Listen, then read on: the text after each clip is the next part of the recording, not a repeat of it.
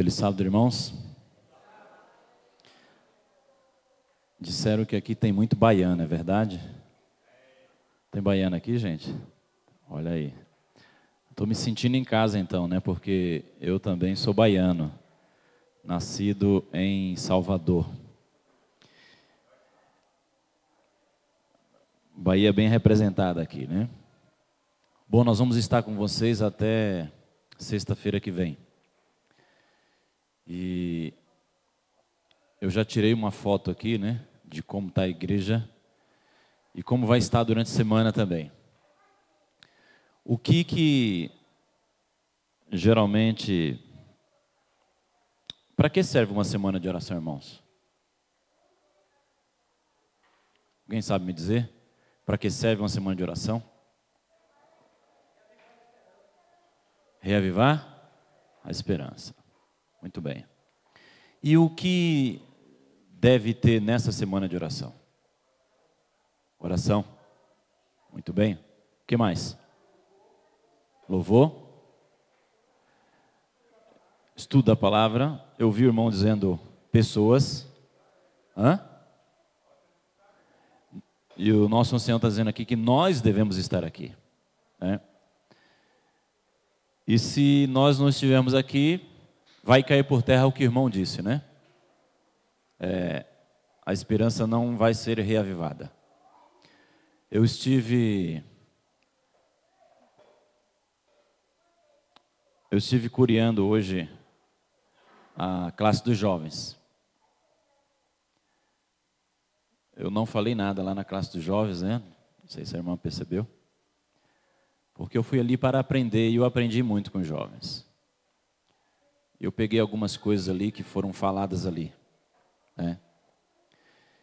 E, eu quero dizer aos jovens que os jovens é o braço forte dessa igreja. E vocês precisam estar aqui nessa semana de oração também. Eu ouvi ali também dizendo que nós precisamos de exemplos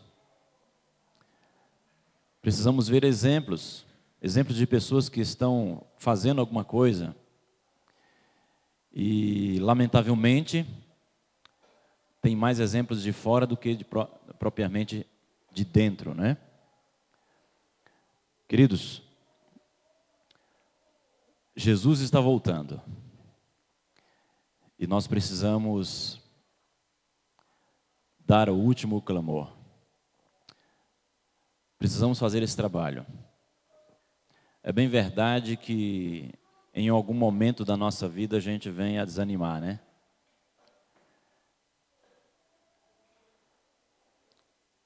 E talvez você esteja pensando: o que eu preciso fazer? Durante essa semana eu vou dizer para você o que você precisa fazer: orar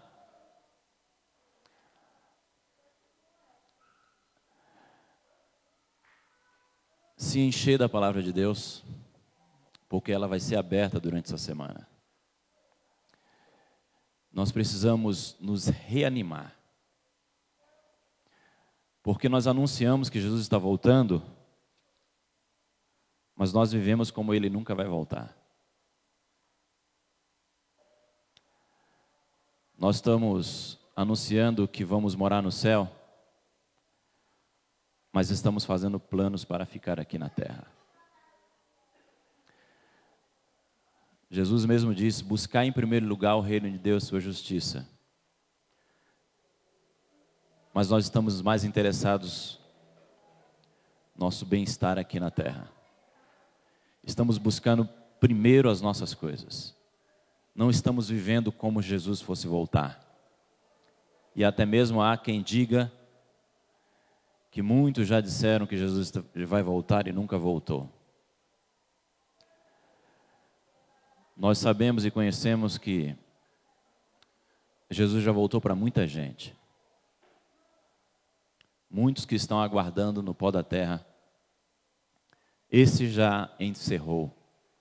Mas a nossa caminhada começa. Nós somos o povo que vamos ver Jesus voltar mas eu sinto, não só aqui, Mas por onde eu passo, pessoas desanimadas. Pessoas que estão na mornidão. E esses Satanás não está preocupado com eles. Porque vão se perder dentro da igreja. Não é pecado dormir, porque a profecia diz que a igreja iria dormir, mas também diz que a igreja iria acordar. E também diz que alguém iria gritar: aí vem o noivo. E nós precisamos ser esse grito. Nós precisamos ser esse povo que depende 100% de Jesus. Um povo que vai ver pela fé. Um povo que vai ver Jesus voltar. Pessoas vão se converter simplesmente através do nosso testemunho. Mas qual é o testemunho que nós estamos dando hoje?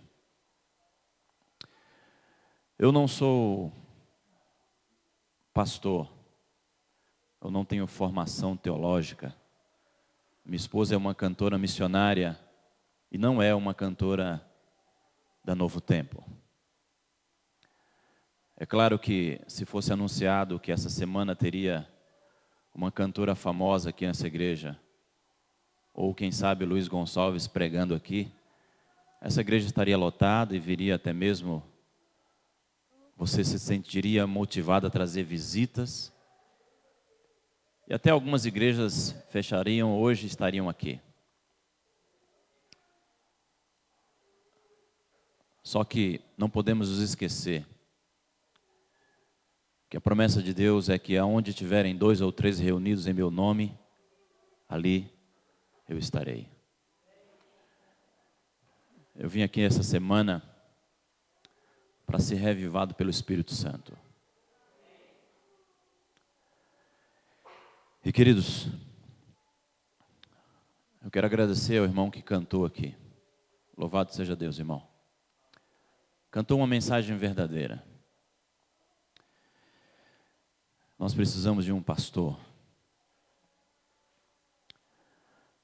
que venha nos reanimar, nos reavivar. Eu fazia parte dessa igreja. Era uma adventista. Do sétimo dia, eu não participava de semana de oração. Eu fui começando a ver ao meu redor que eu estava desanimado, assim como muitos estavam. E aí eu achei que era natural eu me desanimar no meio da multidão. Está todo mundo desanimado, eu vou me desanimar também. Então, eu frequentava os cultos nas quartas-feiras e nos domingos também. Só que eu percebi que alguns não via a hora do culto terminar no domingo para voltar para casa para assistir televisão. E alguns nem vinham. Aí eu fui desanimando com a multidão. Eu passei a não vir mais nos domingos.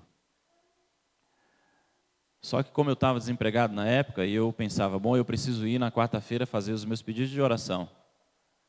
E aí eu fui. E aí eu vi que até mesmo aqueles que pediam os seus pedidos, nem eles mesmos acreditavam que Deus podia fazer um milagre. Eu percebia que quando as pessoas faziam um pedido de oração, ninguém estava anotando os pedidos. E eu pensei, esse povo vai orar mesmo? Esse povo vai lembrar dos pedidos de oração que foram feitos aqui? Espera aí, gente, isso aqui é ilusão. Então, para que vir num culto de ilusão? aonde nem nós mesmos que estamos fazendo o pedido cremos que Deus vai fazer um milagre. Então eu parei de ir nos cultos da quarta-feira também. No sábado, eu podia ver as pessoas falando de negócios e também já fazendo o planejamento quando acabasse o sábado. tinha algumas atividades para fazer. JA, nem pensar. Precisavam descansar porque estavam cansados da semana de trabalho.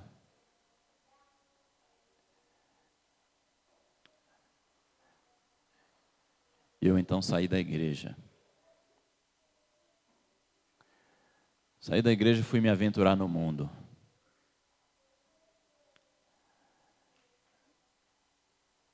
No mundo eu só tinha uma certeza: que se eu morresse sem Cristo, estaria perdido. Só que eu também lembrava que se eu morresse nas condições que eu estava dentro da igreja, eu também estaria perdido. Eu me lembrei que Deus diz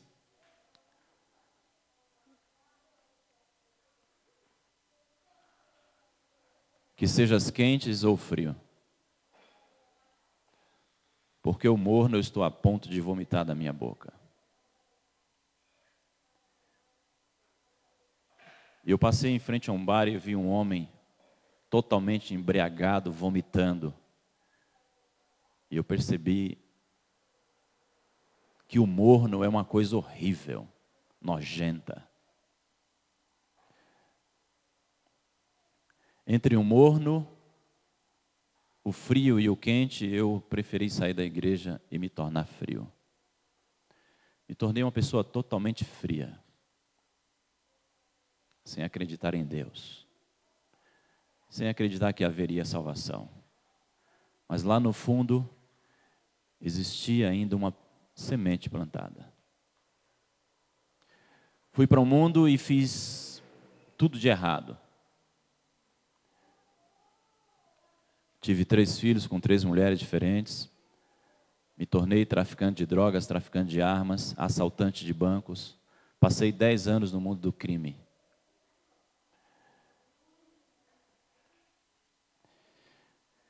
E dez anos depois, eu fui preso. E quando eu fui preso, Os policiais disseram: esse camarada aqui não serve para mais nada. Vamos tirar a vida dele. E foi aí que a ficha caiu. Porque eu aprendi que os mortos em Cristo irão ressuscitar. Mas os que morreram sem Cristo ali acabou para ele. Ele vai ressuscitar na segunda ressurreição para morrer eternamente.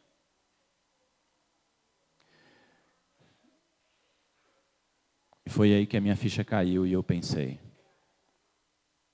bom, se existe Deus, me dê uma segunda chance.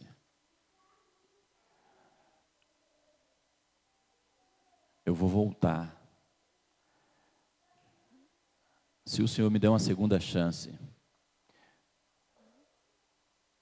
eu vou ser um missionário. Eu vou gritar para esse mundo que o Senhor está voltando. Bom, os policiais me pegaram e disseram: vamos colocar numa, ele numa cela para que os presos matem ele. E quando eu fui até a porta daquela grade, que eu olho dentro daquela grade, eu disse: É, acabou aqui para mim. Não tem jeito.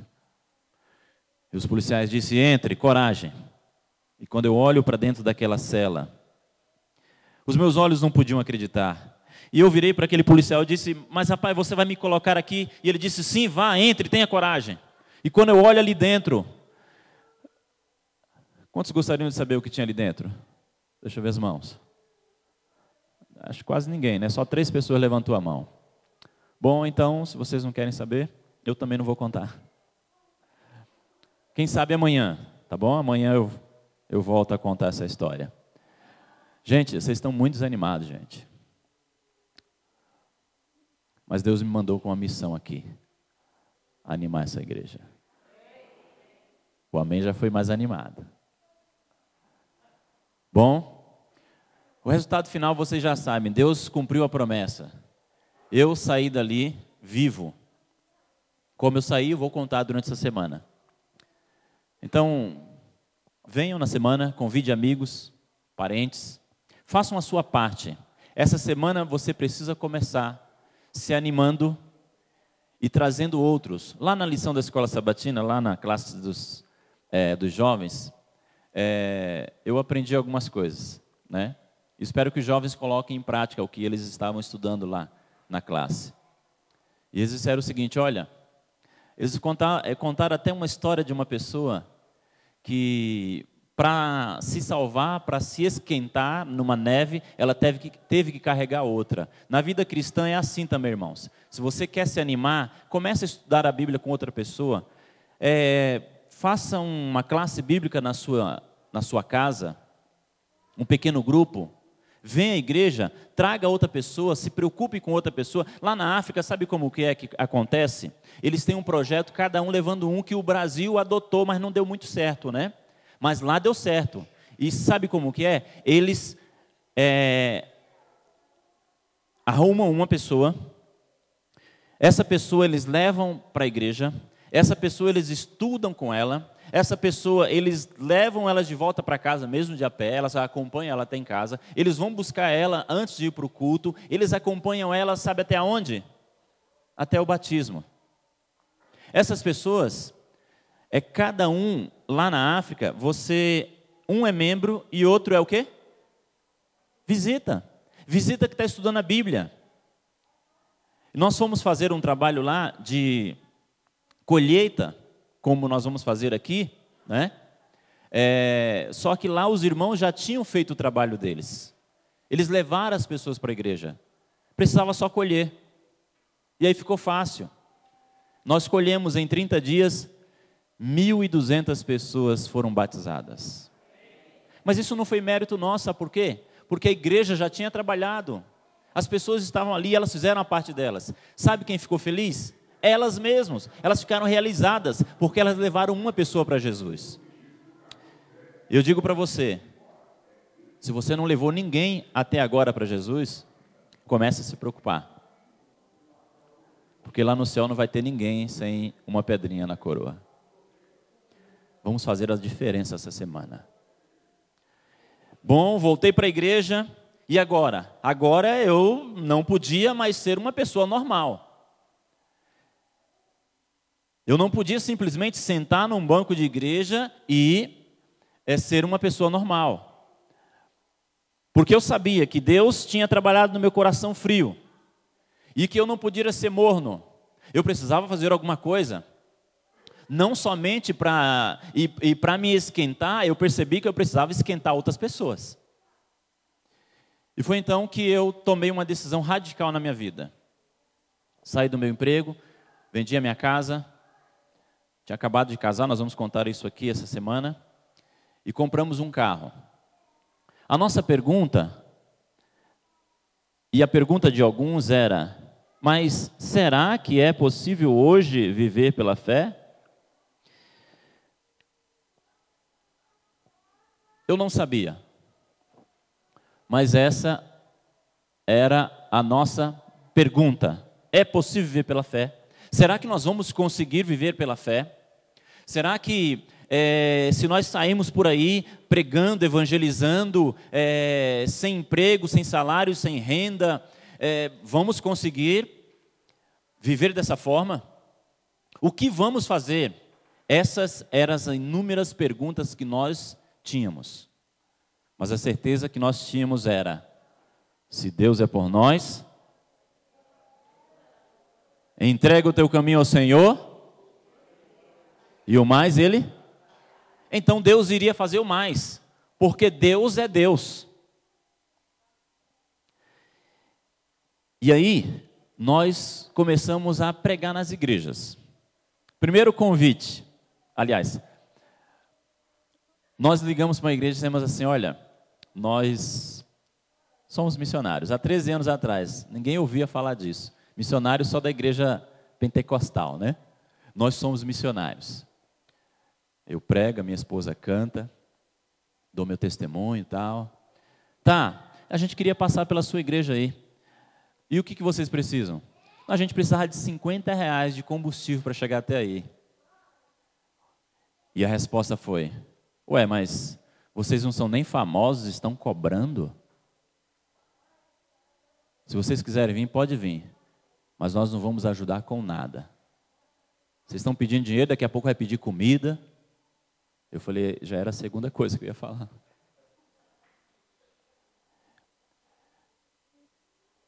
Sempre quando você quer fazer alguma coisa, o inimigo vai trazer pessoas para desanimar você. Aí eu vou te dar um conselho. Não olhe para essa pessoa, olhe para Cristo. E aí, irmãos, nós insistimos. E ao insistir, nós então compramos um carro. Um gol quadrado. Eu dormia no banco da frente, a minha esposa dormia no banco de trás. Seis meses passamos assim. E o carro quebrou. Só que o dinheiro desse carro, preste bem atenção, eu não sou pastor, não vivo de dízimo nem de oferta, tá certo? Só que o carro tinha sido dizimado e ofertado. E dinheiro dizimado e ofertado é dinheiro abençoado. Ele rende, ele estica. A botija sempre vai ter óleo, azeite. E aí nós arrumamos ele vendemos, com o mesmo dinheiro nós compramos este outro carro, um Santana ano 97, 2.0 a gasolina. Dormia no banco da frente, a esposa dormia no banco de trás durante um ano. Só uma pergunta para ver se vocês estão me entendendo. Alguém aqui já dormiu uma noite em um carro? Alguém aqui? Como é que acordou no outro dia? Todo rebentado, né? E quem dorme há 13 anos, como é que está? Há quem diga que está acostumado, mas ninguém se acostuma com aquilo que é ruim, viu, irmãos? Sempre atrás e esperando algo melhor. E nessa busca, nessa espera de algo melhor, o carro quebrou. E ao quebrar, nós vendemos ele. E agora nós precisávamos comprar um outro carro. Só que o nosso dinheiro era o dinheiro o quê? Dizimado e ofertado. Aí nós começamos a procurar na internet um carro que desse para dormir, desse para viajar. É... E aí eu achei um carro. Eu tinha 6.500 reais. Só que o carro custava 9 mil. E eu falei, bom, não dá para comprar. E quando a minha esposa olhou, disse assim: é esse o carro. Eu falei, como é esse, meu bem? Olha o preço. 9 mil reais. Ela falou, é esse o carro, meu bem. Vá lá buscar o carro, é nosso. Eu falei, meu bem, você não está entendendo, eu só tenho 6.500 reais. E ela disse, não se preocupe, Deus proverá. E na fé da minha esposa eu fui, reclamando, mas eu fui. Eu falei assim: como é que eu vou fazer? Eu vou comprar esse carro, vou falar para o quê? Eu vou falar o quê para o cara? Eu não tenho emprego, parcela isso aí, eu vou pagar como? Não sei o quê. E fui reclamando, mas fui. Né? Assim como muitos maridos fazem, né? Reclamando, mas eles vão. E aí, quando eu cheguei lá, eu disse assim: amigo, eu vim aqui é, negociar com você. Ele falou: é sobre o anúncio do carro? Eu falei: é. Vamos ver o carro? Eu falei: não quero ver o carro, não. Porque eu já sabia que ali ele ia dar a resposta que eu precisava e eu ia embora, que ele não ia fazer e pronto, acabou. Ele falou assim: e, e, o que, que você quer negociar? Não estou entendendo. Eu falei: é, é, é o seguinte, você está pedindo 9 mil reais no carro e eu tenho apenas 6.500. Ele falou: vendido. Eu falei: como? Vendido. Eu falei, ô oh, mulher de oração forte. E aí, irmãos, eu comprei o carro. Mas ao comprar o carro, eu fiquei me perguntando: que carro é esse? Esse carro só andava velocidade máxima numa descida 60 por hora. Em três anos que nós ficamos com ele, nunca tomamos uma multa. Não sei porquê. Na reta ele dava 40, 30, na subida ele dava 20, 10. Tinha subida que a minha esposa dizia: Eu vou subir de a pé, te espero lá em cima. Travou o motor três vezes na estrada, quatro vezes o câmbio e mais de 20 vezes quebrou as rodas. Rodamos o Brasil todo com ele e teve um dia que ele quebrou de vez e não teve mais jeito. E ao quebrar, nós então, é... nessa época, já tínhamos CD e DVDs, pegamos o dinheiro, nós conseguimos vender ele, irmãos. Você nem diz amém? Foi um milagre. O maior milagre da minha história foi vender esse carro. E aí nós vendemos esse carro. É, com o dinheiro dos CDs e DVDs que nós conseguimos também, juntamos tudo e nós compramos um ônibus. Ano 84, custou 20 mil reais. Um carro velho, um ônibus velho, mas com toque feminino ele ficou assim. Passamos um ano com esse ônibus, agora dormia esticado, tínhamos é, uma casa melhor, a minha esposa estava muito feliz, mas a alegria de pobre? Um ano depois, ele quebrou e o conserto ficava em 15 mil reais.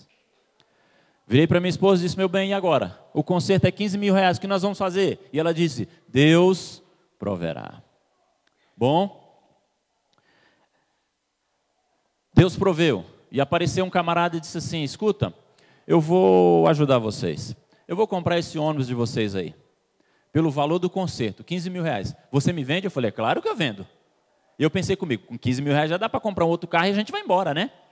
E ele falou: Bom, só que tem um detalhe: é um chequinho pré-datado aí para daqui a um ano.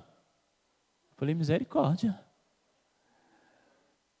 Bom, num pensamento rápido, eu pensei ali, bom, mas para quem que eu vou vender esse carro quebrado? O jeito é vender para ele mesmo. Vendi para ele e disse, meu bem, agora nós não temos mais casa, não temos mais carro, temos um cheque predatado para daqui a um ano. E como é que nós vamos viajar agora, meu bem? O que nós vamos fazer? E ela disse, Deus proverá. Vamos orar, meu bem. Eu falei, então vamos orar. Irmãos, existe hora de orar existe hora de entrar em ação. Porque a oração sem ação não funciona. E foi então que nós começamos a orar. E naquela oração eu senti Deus dizendo assim: levante-se, vá até uma agência e compre um carro. Você tem dúvidas que Deus fala conosco? Você tem dúvidas que Deus fala com você? Deus falou comigo tremendamente através da música. E o irmão nem que cantou não deve nem imaginar que Deus falou comigo. Pois é, irmão, pode ficar feliz, porque Deus falou comigo através da música. Deus fala conosco através da música. Deus fala conosco através da escola sabatina. Deus falou comigo lá na classe dos jovens. Deus fala conosco quando nós abrimos a Bíblia. E Ellen White também diz, no Ciência Bom Viver, página 52, que é necessário experiência pessoal em obter o conhecimento da vontade de Deus. Devemos individualmente ouvi-lo falar ao coração. Então, quando Deus falar com você, pedindo alguma coisa para você, não fique falando assim: ah, será que isso aí deve ser coisa da imaginação? Deus fala conosco. E eu me levantei e falei para minha esposa: meu bem, eu vou ali e já volto.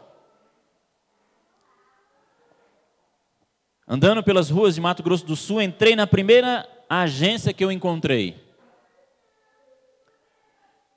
E ao entrar naquela agência, eu virei para aquele para um homem que estava ali na, na, na, na frente e disse assim: Amigo, eu vim aqui comprar um carro. E ele sorriu e falou: Vamos até o meu escritório, vamos conversar.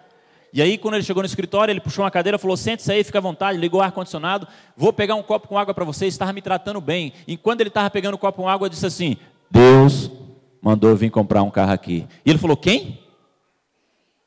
Eu falei: Deus. E ele me olhou com a cara de assustado e disse assim: Amigo, Deus nunca indicou ninguém à minha agência. E eu falei: olha que privilégio seu, olha eu aqui. E tem mais.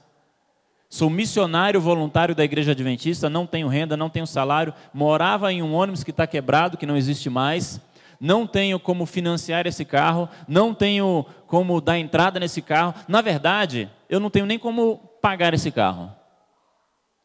E o homem me olhou assustado e disse assim: Difícil de vender um carro, hein? O que, que vocês acham que esse homem estava pensando de mim? Hã? Que é um louco, né? É. Mas a palavra do Senhor diz em 2 é, Coríntios 2, versículo 14, é o seguinte: ora, o homem natural não compreende as coisas do espírito, porque lhe parecem loucura, e não pode discerni-la, porque ela se discerne espiritualmente. Mas, para minha surpresa e para a sua surpresa, aquele homem virou para mim e disse assim: Bom, se Deus mandou você comprar um carro aqui na minha agência, eu vou fazer o seguinte: eu vou te vender um carro. E eu falei: Vai? E ele: Sim, venha cá ver o seu carro. Falei, meu carro? Aí eu fui até o pátio. E quando chegamos ao pátio, ele me apresentou esse carro e disse assim: Olha, esse carro é um carro seminovo, 40 mil quilômetros rodado, vida elétrica, trava elétrica, quatro portas, já vem com chave reserva, alarme de fábrica. E eu pensei comigo, só falta vir com o tanque cheio para ir embora agora, né? E ele falou, amigo, esse carro foi financiado por uma pessoa que não pôde pagar. Então é o seguinte: está aqui chave, documento e o carnê. É só levar o carro embora, pagar o carnê e o carro é seu. Aí eu falei assim: deixa eu lhe falar uma coisa. Eu vivo hoje de vendas de CDs e DVDs, mas nesse mundo de pirataria eu não tenho sido bem sucedido nas vendas. E você acha que eu tenho condições de assumir uma prestação aí? Quanto que é essa prestação? Ele falou: é 494 reais. Então, assumir uma prestação de 494 reais por mês, vendendo CDs e DVDs, ele disse, amigo, se você tem condições de pagar, eu não sei. Eu só sei de uma coisa. Se Deus mandou você vir comprar um carro na minha agência, Ele vai te dar condições de pagar. O homem estava com mais fé que eu, irmãos. Eu não tive dúvidas, passei a mão, chave, documento, carnê, fui até o trailer quebrado, falei, meu bem, olha lá fora. E quando ela olhou, falou assim: de quem é esse carro? Eu falei, eu acho que é nosso. Eu não estava acreditando no milagre ainda. E ela disse: então vamos nos preparar e vamos sair daqui. Eu falei: então vamos embora, vamos embora para minha Bahia. Minha Bahia é o povo animado, né? E aí nós é, pensamos: bom, é, nós temos aqui um, um, ainda um pouco de dinheiro, vamos comprar uma carretinha. E aí ficamos lisos, né, gente? Compramos a carretinha, é, abastecemos e partimos e conseguimos chegar na Bahia. Chegamos na Bahia, lá em Itabuna, é, já com poucos recursos. E aí nós procuramos a associação, procuramos pastores, ancião de igreja, diretor de grupo, e apresentamos o nosso trabalho e falamos: olha, estamos aqui à disposição para poder pregar nas igrejas e tudo mais. E aí veio a resposta desanimadora: não temos interesse no trabalho de vocês aqui.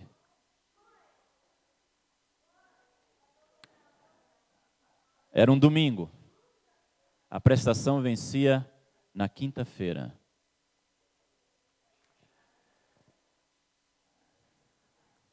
Eu falei, meu bem, a prestação vence quinta-feira, meu bem.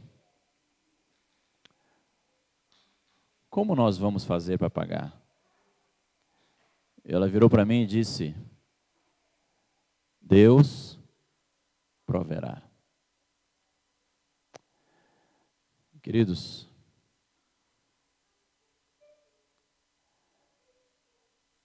Nós ficamos ali debaixo do sol, um calor tremendo. Quem conhece a Bahia sabe que é calor. Sem tomar banho. Já não tínhamos, já não comíamos há dois dias. E eu fiquei pensando como que Deus vai prover. Aí nisso vinha passando um pastor, chamado Pastor Gênesis. Ele disse, amigo, Deus falou comigo para levar você para casa. E lá em casa vocês vão comer, beber, tomar banho.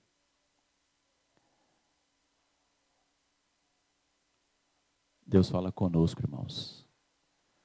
Porque se aquele se Deus não tivesse falado com aquele pastor, eu não sei o que seria da gente. Fomos lá, Eu falei, bom, comer eu já não estava mais suportando mais, né? Banho eu aguentava mais uns cinco dias sem, mas...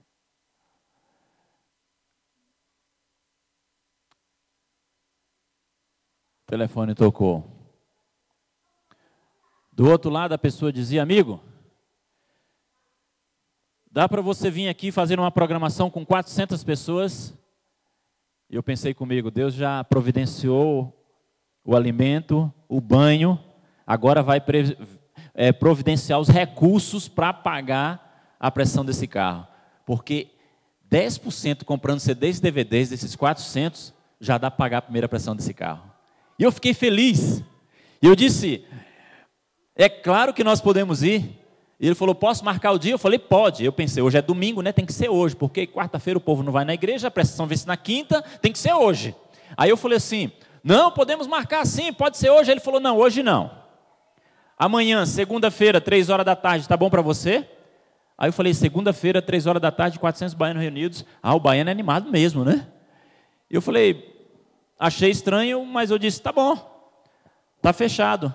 E ele falou: olha, eu estou muito feliz porque você aceitou o convite. E eu tenho certeza que todos os presos vão ficar felizes porque você vai vir aqui. E eu falei: quem? Ele falou: É, você vai fazer o trabalho no presídio de Itabuna. E eu falei: Mas amigo, quantos presídios tem aqui? Porque eu passei aqui em umas bancas de jornais e vi que tem um presídio que está em rebelião. E ele disse: É o meu. Já demos dois tiros no preso aqui dentro para acalmar a rebelião e não foi possível. E eles querem falar comigo e eu prometi a eles que só falo com eles depois que você vier aqui contar o seu testemunho e a sua esposa cantar. E eu falei: Ah, promessa miserável. Ele falou: Vai vir ou não vai? Eu falei: Vou. Gente, eu fiquei traumatizado em entrar em cadeias, em presídios. Eu não tenho desejo nenhum de entrar em cadeias. E agora eu recebi um convite de ir para uma cadeia. Eu falei, bom, a senhora é grande, poucos são os ceifeiros, eu vou pedir ajuda na igreja. Aí naquela noite eu fui na igreja, conversei com o ancião, contei a história para ele. Ele falou: vamos fazer, vamos fazer o seguinte: eu vou te dar aí uns cinco minutinhos, você dá o seu recado para ver se aparecem alguns homens voluntários. E então deu o meu recado ali em cinco minutos. E quantos homens voluntários apareceu? Nenhum, irmãos. Você estava lá, era? Mas apareceram cinco mulheres dizendo: Nós iremos com vocês. Sabe qual é a certeza que eu tenho? É que nessa semana de oração, as mulheres estarão presentes.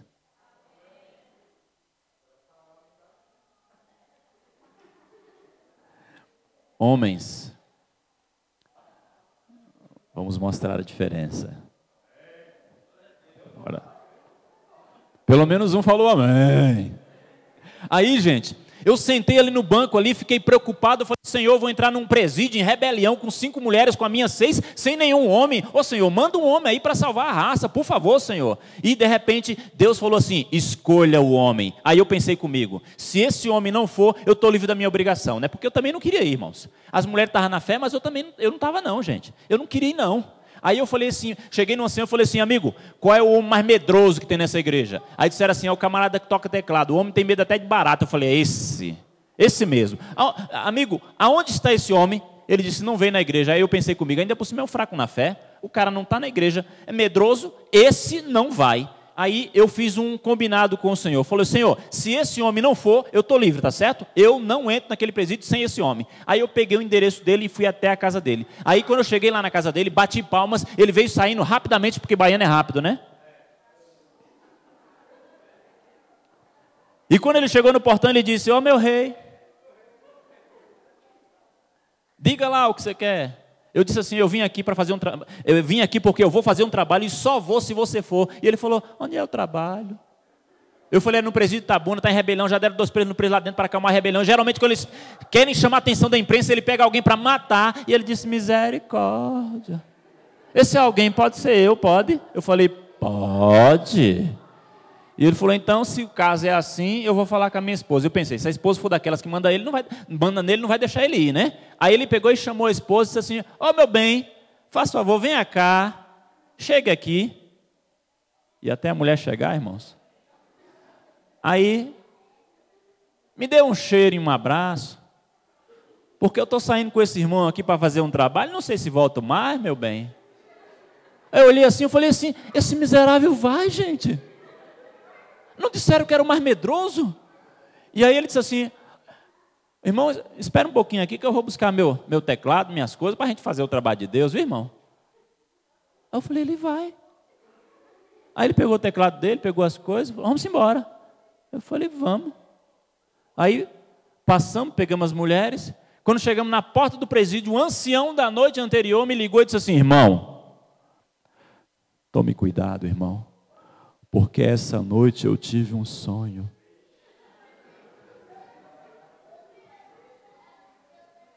Aí eu falei: Qual, é, qual foi o teu sonho? Eu sonhei que os presos pegavam vocês e matavam todos vocês. Falei: Pera aí, pera aí, pera aí. Fala desse jeito que você falou para mim, fala aqui para o tecladista, tá? Aí passei o telefone para ele. Se ele não for, eu não vou. Escuta aí que esse homem está falando. Esse homem é de Deus, é ancião da igreja, viu? Escuta aí. Aí ele escutou tal. E aí eu fui vendo a reação dele através dos olhos, né? Conforme o ancião falava do outro lado, ele ia regalando os olhos. E aí, quando terminou a ligação, eu falei: E aí? Vai entrar ou não vai? E ele olhou para mim e disse assim: Irmão, bora entrar, irmão. Bora fazer o trabalho de Deus. Mas antes de entrar, irmão, deixa eu lhe fazer uma pergunta. Eu falei, faça. Por acaso o irmão não está pronto para morrer em Cristo, não? Eu falei, morre tu. Tu não conhece presídio, ainda por cima rebelião, mas se tu quer entrar, bora lá entrar então. Aí não teve jeito, irmãos. Nós entramos naquele presídio. É, quando nós íamos entrando, para ajudar um agente penitenciário disse assim: Ei, irmãs, de que igreja vocês são? E as irmãs disseram assim, com todo orgulho: Nós somos adventistas do sétimo dia. E eles viraram assim e disseram: Ah, que legal, irmã. Irmã, a título de curiosidade, deixa eu lhe contar uma coisa. A senhora sabia que todos os presos aqui conhecem essa religião? E elas se animaram, falaram assim: por quê? É, é, é, a nossa igreja vem fazer trabalho aqui? Disse, eles disseram: não, não, não, nunca vieram. Sempre vem outras igrejas, veio a igreja católica, mas a igreja adventista nunca veio. Mas essa igreja ficou conhecida porque tem um preso aqui que matou uma mulher da igreja adventista enquanto ela, quando ela saiu do culto. E mais interessante, irmãs, vocês vão entrar na cela deles. Boa sorte, irmãs. E as irmãs travaram ali. E falaram: misericórdia. Irmãs, nós não vamos voltar. Nós vamos entrar nesse presídio. Louvado seja Deus pela fé das irmãs, hein? Só que, irmãs, enquanto o irmão prega, nós precisamos estar a todo momento orando. A todo momento orando. Nós vamos fazer um círculo de oração aqui nesse presídio. Vamos ficar duas em cada canto desse presídio desse presídio. E nós vamos orar a todo momento e Deus vai nos dar vitória. E queridos, ali estava eu contando a, as histórias. Lá no cantinho, é, lá no cantinho, você consegue ver a minha esposa com mais uma mulher que ali estavam em, em, em oração. Mas eu pergunto a vocês, Nessa história aí está faltando mais alguém? Hã? O tecladista.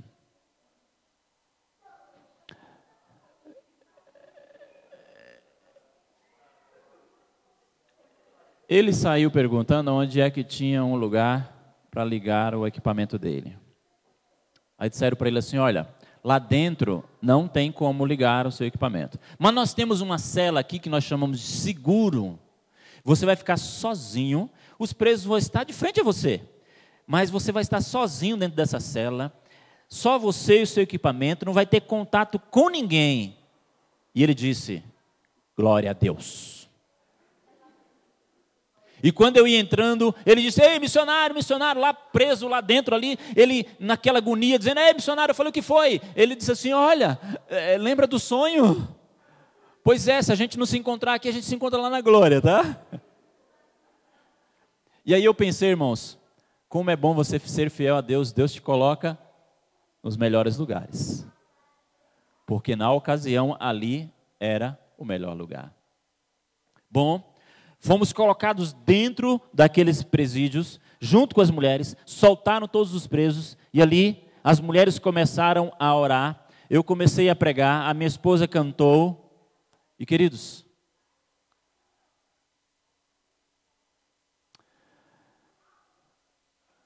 Deus fez um milagre. Porque na hora do apelo, os 400 presos vieram à frente dizendo: Eu quero entregar a minha vida nas mãos do Senhor Jesus. As mulheres continuaram dando estudos bíblicos para aqueles presos. Luiz Gonçalves foi lá dentro fazer o batismo desses presos. Hoje tem uma igreja dentro do presídio de Itabuna. As mulheres, como sempre, elas foram bem preparadas. E sabe o que elas fizeram? Elas levaram um livro para doar para cada um daqueles presos. E eu estava tão empolgado que eu não tinha nada para doar, né? Eu falei, puxa, essas mulheres vieram tudo preparadas, elas já estavam prevendo tudo. Elas já estavam olhando lá na frente. E eu vim despreparado. Não, não vou ficar para trás, não. Aí eu fui lá e doei CD para todo mundo, gente. CD e DVD. E esqueci que eu tinha o que para pagar? Pressão do carro, gente. Aí eu falei para minha esposa, falei, meu bem, é, eu me empolguei um pouquinho. E ela falou, o que foi? Eu falei, eu doei o nosso material. Como é que nós vamos pagar a pressão do carro, meu bem? E ela disse, Deus proverá. Estávamos felizes com o resultado, mas existia uma cela que ainda não tinha sido adentrada, aonde se encontrava ali aquele preso, cruel, assassino, aquele preso que era um matador de aluguel, que matou várias pessoas, entre elas uma irmã da igreja adventista. E agora era a hora de entrar dentro daquela cela e eu virei para as mulheres e disse: Vamos fazer o seguinte, eu vou entrar sozinho nessa cela. E sabe o que as mulheres disseram? De jeito nenhum. Nós vamos entrar junto. Eu falei, vocês não entenderam que esse homem não gosta de, não deve gostar de adventista. Nós iremos entrar, irmão. Aí eu virei para minha esposa e falei, meu bem, você não quer ficar aí? Eu entro lá. E ela olhou para mim e disse assim: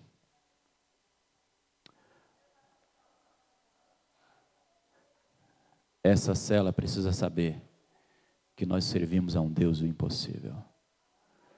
Essa cela precisa saber, esse homem precisa saber que ele não calou a voz dessa irmã, que nós estamos aqui para dar continuidade na obra de Deus e nós iremos dizer para esses presos que nós somos o Deus do impossível.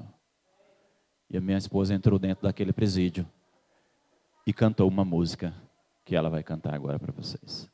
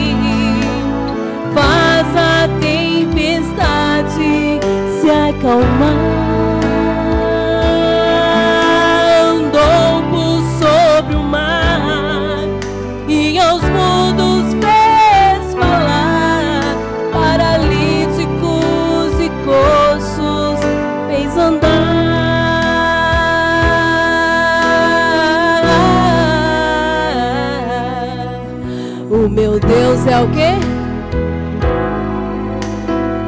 É o mesmo hoje e sempre. É o mesmo hoje e sempre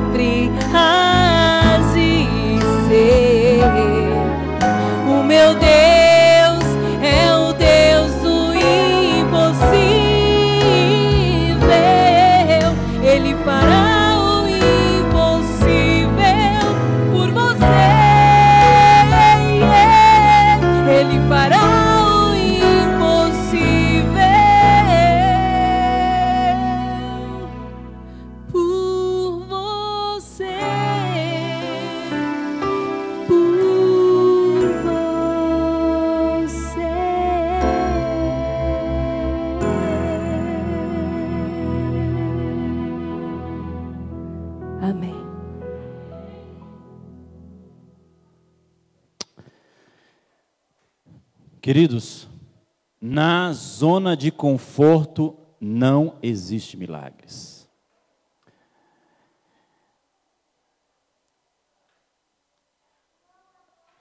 Quando nós saímos daquele presídio na segunda-feira, a Globo local nos entrevistou. Alguns pastores e ancião de igreja nos procuraram dizendo: Olha, esse pessoal aqui é da nossa igreja, nós queremos que vocês vão lá.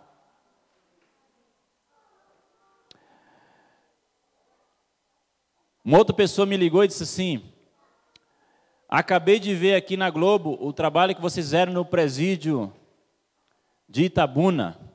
Fantástico. Eu sou o diretor do presídio de Ilhéus. Dá para vir fazer esse trabalho aqui também? E eu falei, está em rebelião? Ele falou, não, está quase. Falei, então eu vou falar com o tecladista. Na terça-feira nós fomos lá e fizemos um, trabalho, um trabalho lá onde 270 pessoas entregaram as suas vidas a Jesus.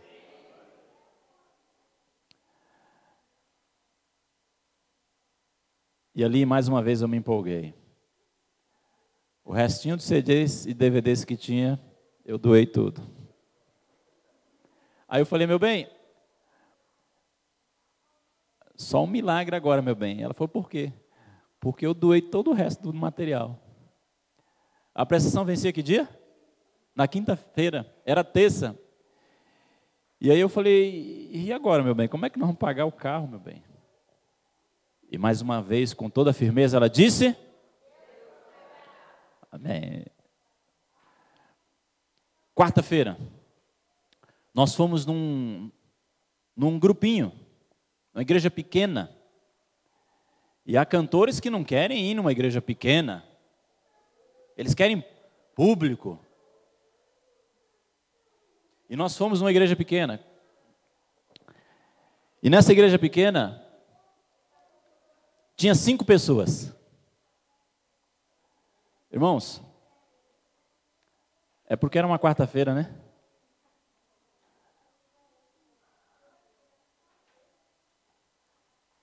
Culto de oração, às quarta-feiras, é chamado culto de poder. E aí, tinha cinco pessoas. Acabou o culto, o pessoal foi embora, aí ficou eu, minha esposa, o diácono e um senhor de idade. E o senhor, curioso, disse assim: Escuta, vocês contaram de um trailer, cadê o trailer de vocês? Eu falei: hum, Não existe mais. Mas como vocês chegaram até aqui? Aí eu apontei e disse assim: chegamos com aquele carro. Aí ele falou: Ah, vocês têm um carro. Eu me lembrei que a prestação vencia no outro dia e disse assim: É, irmão, mais ou menos. Ele falou: Mais ou menos por quê? Eu falei: Porque esse carro tem algumas prestaçãozinhas para pagar. E ele disse: Amém. Aí eu pensei, né? Ih, esse irmão é daqueles que diz amém, não sabe nem por que está falando, né? Aí ele falou, irmão, tem muita prestação? Eu falei, o carnê parece uma Bíblia de tão grosso que é. E ele falou, glória a Deus. Eu falei, esse irmão tomou cevada estragada antes de vir para a igreja. Está entendendo nada, né? Um senhorzinho, eu falei, ele deve ter Alzheimer, deve ter alguma coisa assim, né? Não deve ser bem da, das ideias, não, né? Aí ele pegou e falou assim, irmão, eu, eu podia ler alguns textos do Espírito de Profecia para você? Eu falei, pronto, eu querendo tomar banho, querendo comer, o irmão querendo ler Espírito de Profecia para mim, querendo pregar para mim. Acho que ele esqueceu que eu acabei de pregar, né? Aí eu falei, irmão, é, já está tarde, né? O, o diácono quer fechar a igreja, né? E o diácono, é, eu preciso fechar a igreja, né, gente? Vamos embora? Aí ele falou, mas é rápido, é só dois livros. Aí o diácono falou, vamos, vamos lá para fora, vocês conversam lá fora. E aí colocaram, colocou a gente para fora, né? Aí eu pensei que ele esqueceu dessa história, né?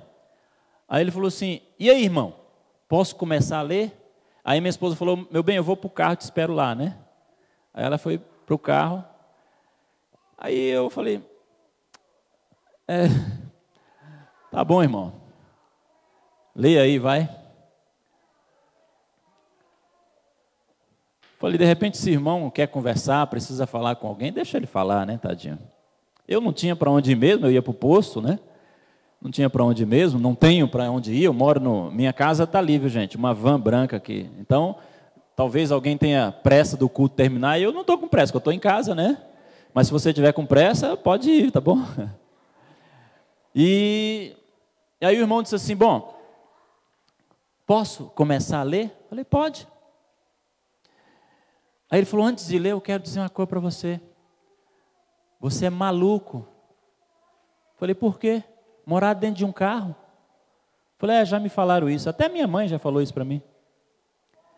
Falou, irmão, o texto que eu quero ler é, é, o seguinte: Evangelismo, página 86, diz assim: Assim, nossas igrejas devem dar decididos testemunhos em favor de Deus, bem como devem é, oferecer os seus donativos e ofertas para os que vão aos campos, disponham de meios para trabalhar pelas almas eu comecei a gostar da leitura. Interessante, irmão, leia mais. Aí ele leu.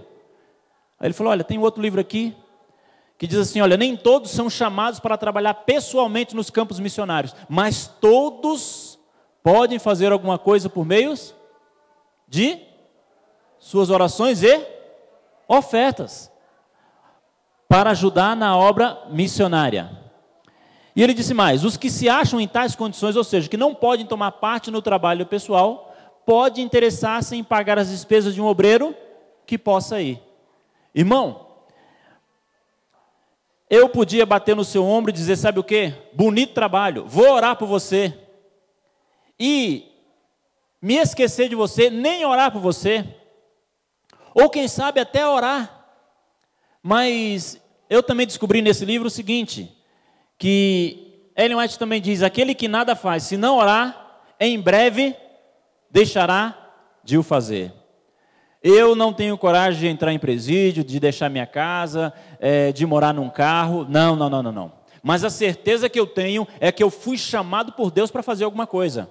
E como eu não posso ir, eu posso ajudar quem pode ir. Vá buscar o carnê do seu carro, irmão, que eu vou quitar todo o seu carro amanhã. Você pensa que eu disse esse amém aí desanimado? Eu disse glória a Deus, irmão. Aí eu falei, o senhor quer falar mais alguma coisinha? É, não sabia se eu ia, acabou a pressa, né? E não sabia se eu ia, se eu ficava. Quer ler mais um pouquinho aí, irmão? Tem mais alguma coisa para ler aí? A obra do Senhor não para por falta de recursos. E se você confia na sua casa, no seu emprego, na sua aposentadoria, nos seus recursos, você vai se perder com tudo isso.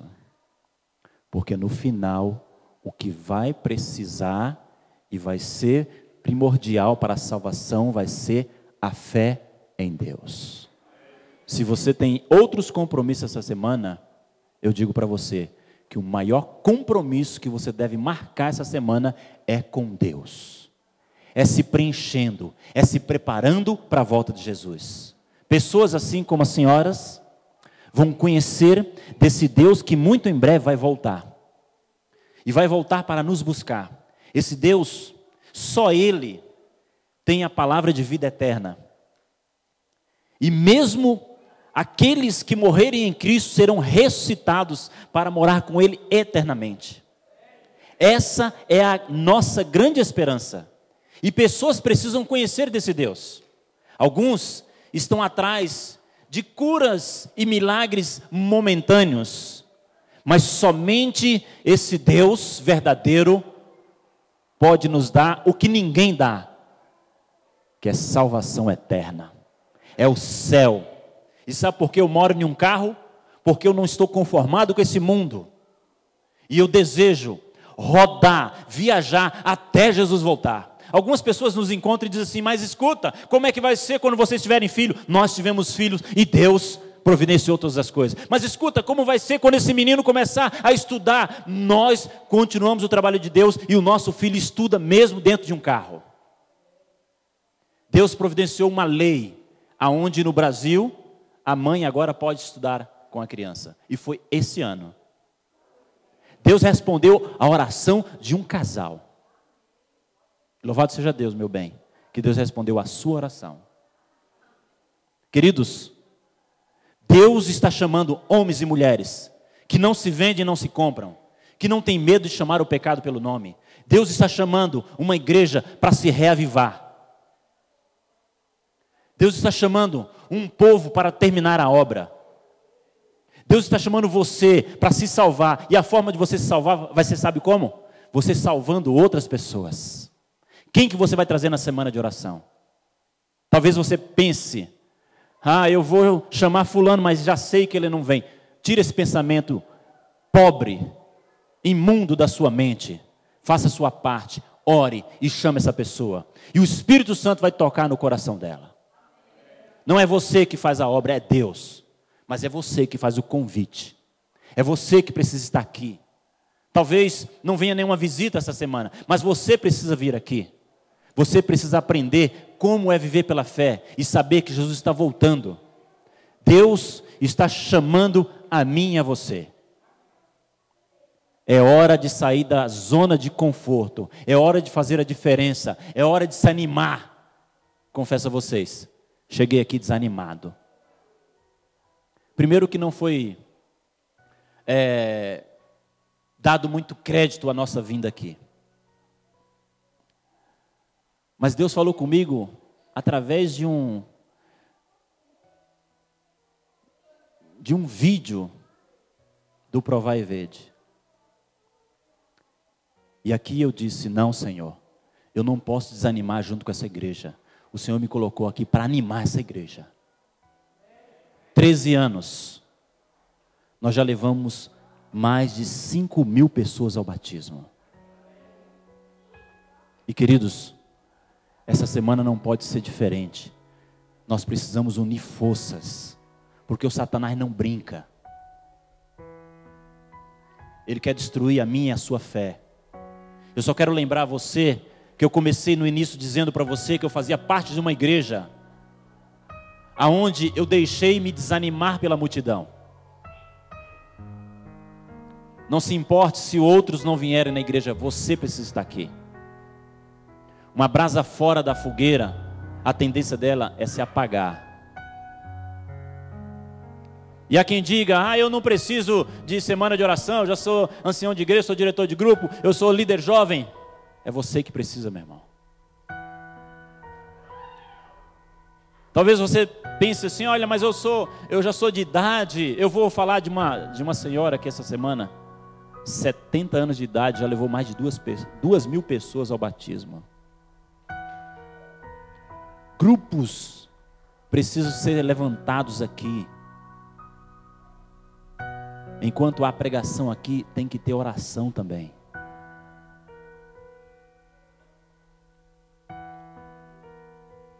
Eu não estou vendo relógio aqui, então eu vou contar mais uma experiênciazinha para terminar.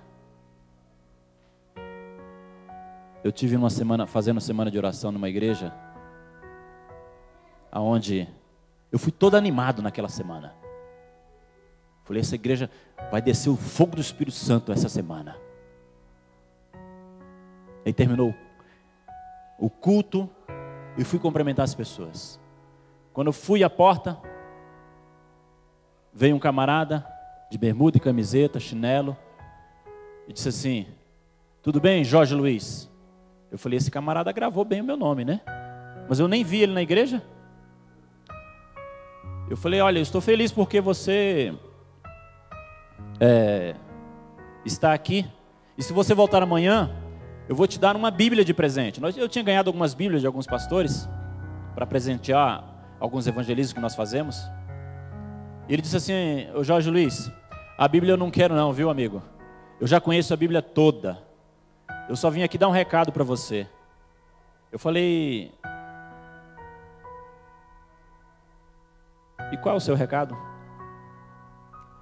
Vá embora dessa igreja, não volte amanhã para fazer semana de oração.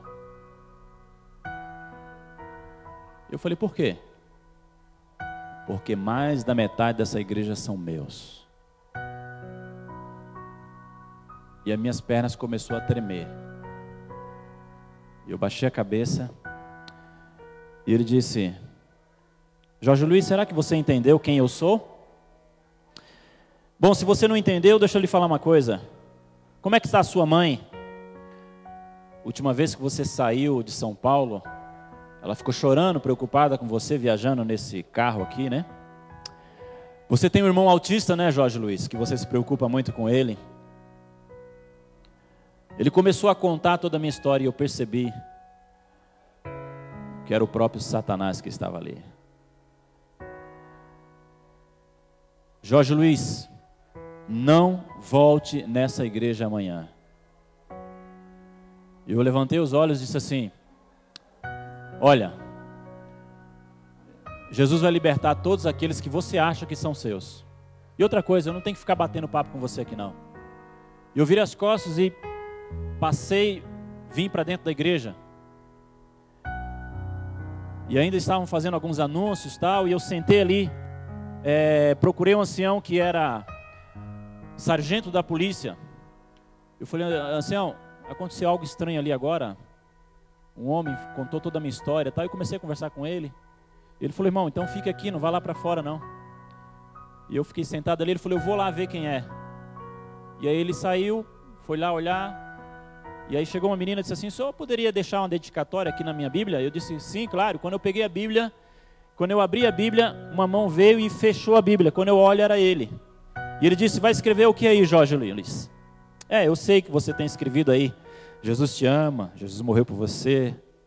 Vai, escreve. Eu comecei a tremer e pensando, sabe o que? Eu sou um fraco. Eu não tenho nem poder para expulsar esse demônio daqui. Eu estou com medo dele. E aí eu comecei a fazer uma reflexão da minha vida. Eu falei, Senhor, eu sou um missionário, pregador, estou aqui com medo do diabo.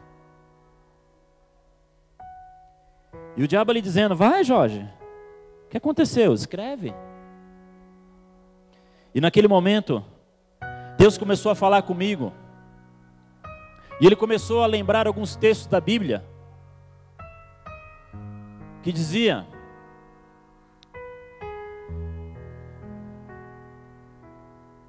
Se confessarmos os teus pecados, Ele é fiel e justo para nos perdoar os pecados e nos purificar de toda injustiça. Quando a gente pede perdão, Deus perdoa e acabou. Naquele momento eu fiquei pensando: será que eu tenho algum pecado acariciado? Se tem, preciso deixar agora. E eu fui falando com Deus. Fui pedindo perdão a Deus. E o Espírito Santo me tomou de uma força. Naquele momento chegou o ancião, vendo aquele rapaz. Pegou no braço dele e disse: Ei, não incomode mais o pregador, vamos saindo agora, saindo agora. E aquele homem olhou nos olhos daquele ancião e disse assim: O caso não é com você, me solte agora. Ou você quer que eu comece a falar sobre a sua vida imunda? Eu vi uma pior cena na minha frente. Aquele ancião soltando o braço daquele homem e indo embora como um covarde.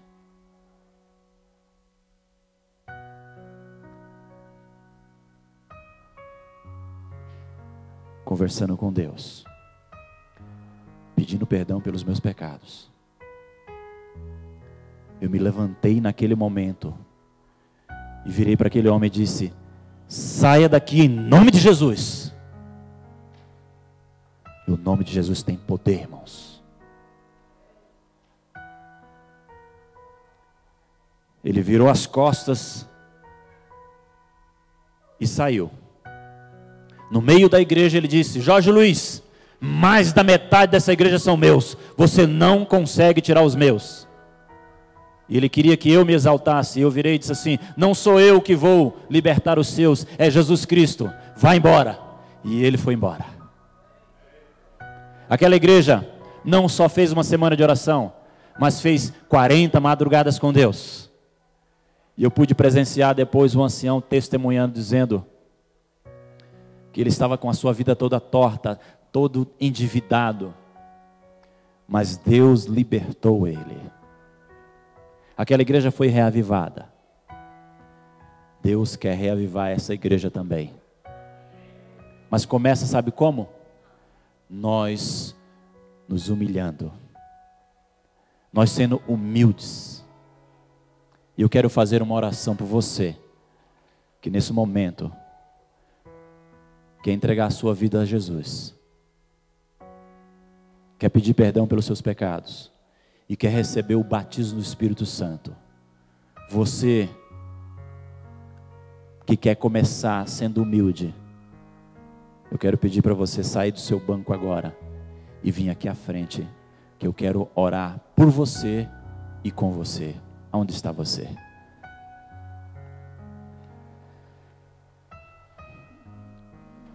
Que Deus nos liberte.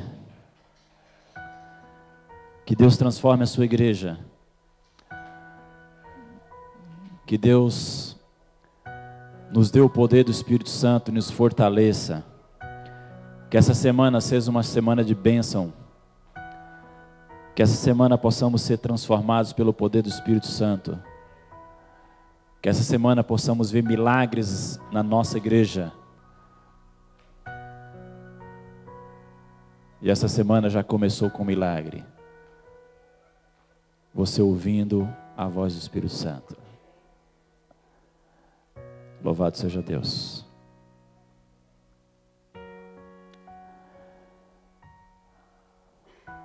Feche seus olhos, vamos falar com Deus.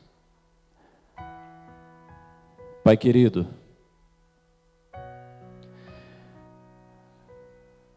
eu já vejo que o Senhor está fazendo milagres em nosso meio, Senhor.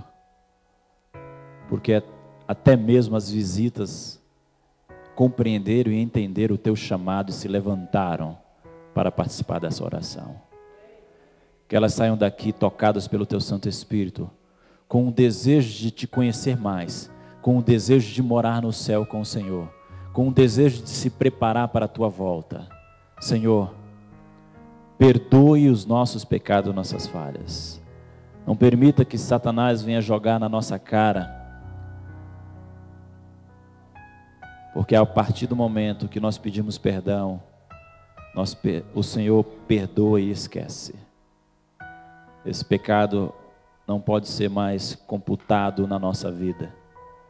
Se existe alguém aqui que está com um pecado acariciado, ajude ele a abandonar esse pecado, Senhor. É hora de nos prepararmos para ver o Senhor voltar. E para nos prepararmos, precisamos trabalhar, precisamos convidar outros Precisamos nos preparar. E o Senhor proporcionou para nós uma semana de oração, na qual o inimigo tentou impedir a nossa vinda aqui. Ele roubou o meu celular com os dados da igreja e do pastor. Eu não tinha o endereço dessa igreja. Mesmo assim, Senhor, confiando que o Senhor ia direcionar todas as coisas, eu saí lá de Curitiba, 1.400 quilômetros, sem ter um endereço, para vir aqui para essa igreja, porque o Senhor já tinha o endereço dessa igreja. E o Senhor direcionou todas as coisas. Ontem, à tarde, conseguimos entrar em contato com o pastor e aqui estamos. Senhor, o Senhor tem maravilhas para contar para essa igreja durante essa semana. O Senhor tem milagres para fazer nas nossas vidas durante essa semana. Por isso, Senhor, nós entregamos as tuas mãos e pedimos que o Senhor nos batize com o teu Santo Espírito. Que possamos sair daqui cheio do teu Santo Espírito. Essas pessoas se levantaram dos, teus, dos seus bancos para serem abençoadas pelo Senhor. Que o Senhor abençoe a cada uma delas que veio buscar a sua bênção. Que o Senhor nos dê um bom almoço e que esse almoço possa fortalecer os nossos corpos para pregar o teu evangelho. Que possamos passar e continuar esse sábado na tua companhia e que o Senhor nos espeça desse culto com uma única oração, a oração que o Senhor nos ensinou, a oração de bênção, que se inicia-se assim: Pai nosso, santificado seja o teu nome, venha o teu seja feita a tua vontade, assim na terra como nos céus.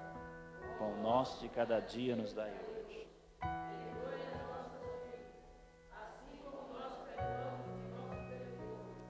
Não nos deixe cair em tentação, mas livra-nos do mal. Porque teu é o reino, o poder e a glória para sempre. Amém. Dê um abraço no amigo que está ao seu lado, diga para ele assim: Eu vou morar no céu com você. Não é se Deus quiser, não, irmãos. Deus quer. Você precisa querer.